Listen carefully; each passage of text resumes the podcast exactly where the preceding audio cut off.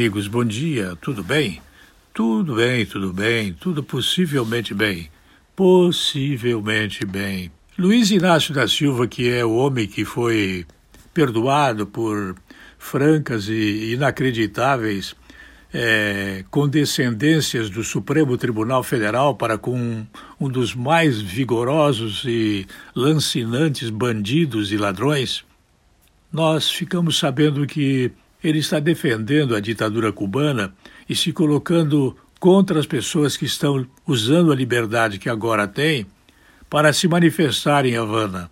Luiz Inácio da Silva, por obra e graça do chamado STF, que são siglas de palavras que não condizem com a realidade de uma instituição brasileira, ele está fazendo todo o esforço possível para angariar dinheiro e prestígio junto à famosa esquerda comunista brasileira, dizendo que a Revolução de Cuba foi a melhor coisa do século que pôde ter acontecido para o povo cubano. Agora, a polícia não está dando conta de dominar os que protestam contra essa vazia liberdade posta à disposição do público após a morte dos irmãos Castro. A morte de Fidel Castro já ocorreu e a morte do irmão dele. Falam que será uma coisa iminente se se confirmarem boatos que não podem ser completamente desprezados.